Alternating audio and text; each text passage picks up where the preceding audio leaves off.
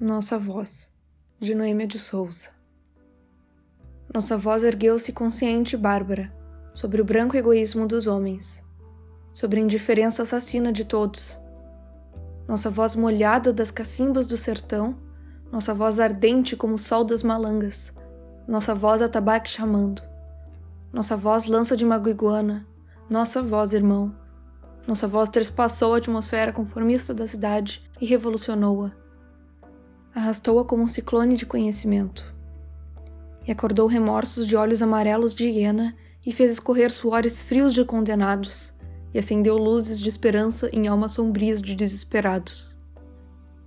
Nossa voz, irmão, nossa voz atabaque chamando.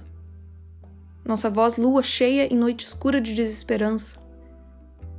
Nossa voz farol em mar de tempestade, nossa voz limando grades, grades seculares.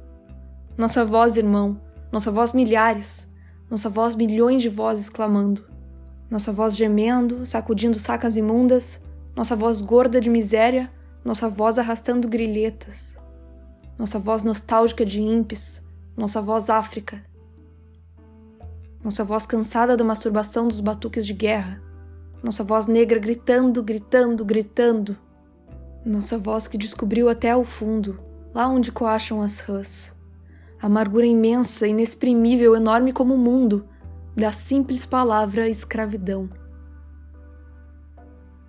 Nossa voz gritando sem cessar, nossa voz apontando caminhos, nossa voz de pala-pala, nossa voz atabaque chamando, nossa voz, irmão.